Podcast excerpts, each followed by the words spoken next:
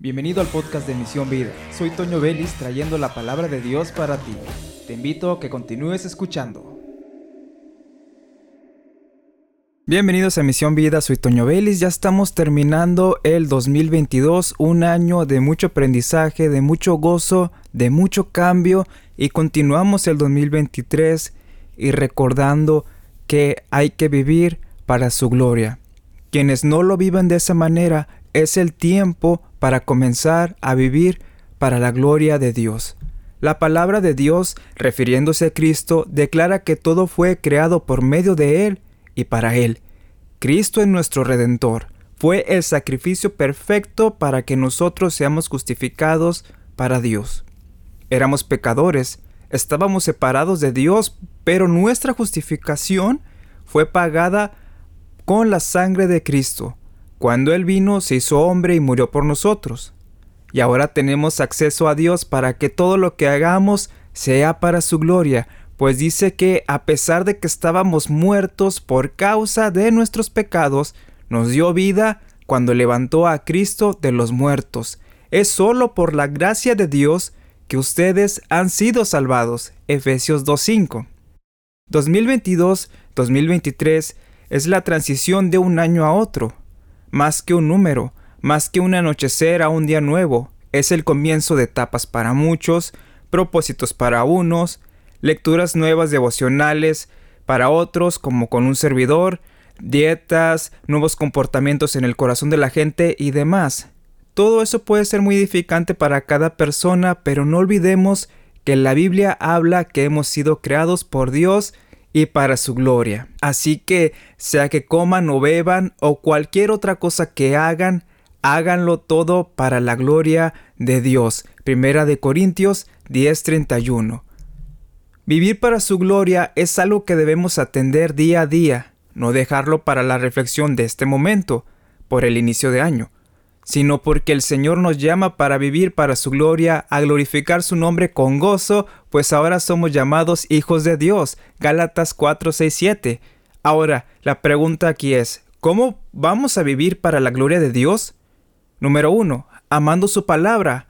Oh, cuánto amo yo tu ley. Todo el día es ella mi meditación. Salmo 119, 97.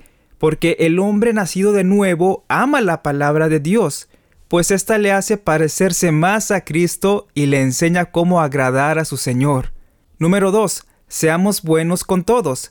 Por lo tanto, siempre que tengamos la oportunidad, hagamos el bien a todos, en especial a los de la familia de la fe. Gálatas 6:10.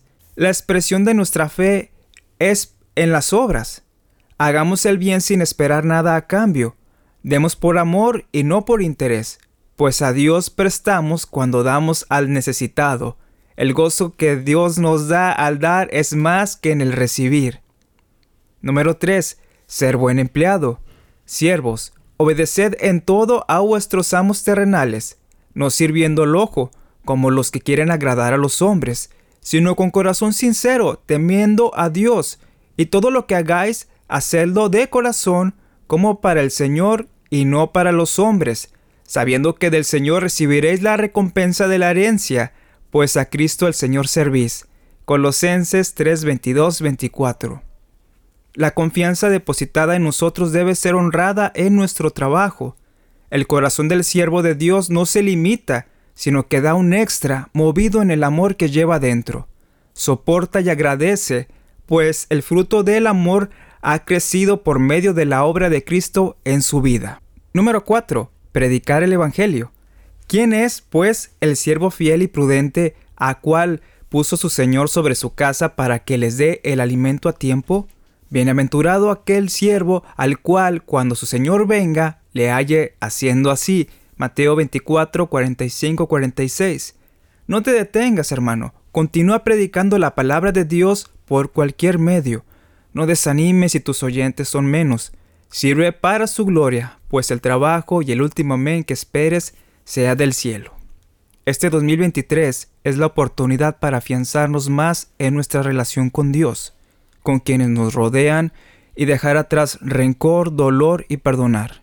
Recibir el gozo de Dios es en el dar perdón. No nos atemos más al pasado, en cadenas, maldiciones que creamos en nuestra mente, sino que disfrutemos del gozo de la salvación, pues Cristo es más que suficiente. Y en medio de la turbulencia que pueda venir, vivir para su gloria nos reconforta. Así experimentarán la paz de Dios que supera todo lo que podamos entender. La paz de Dios cuidará su corazón y su mente mientras vivan en Cristo Jesús. Y atravesando el valle de sombra de muerte, recuerda que Él estará con nosotros, su vara y callado nos dará aliento.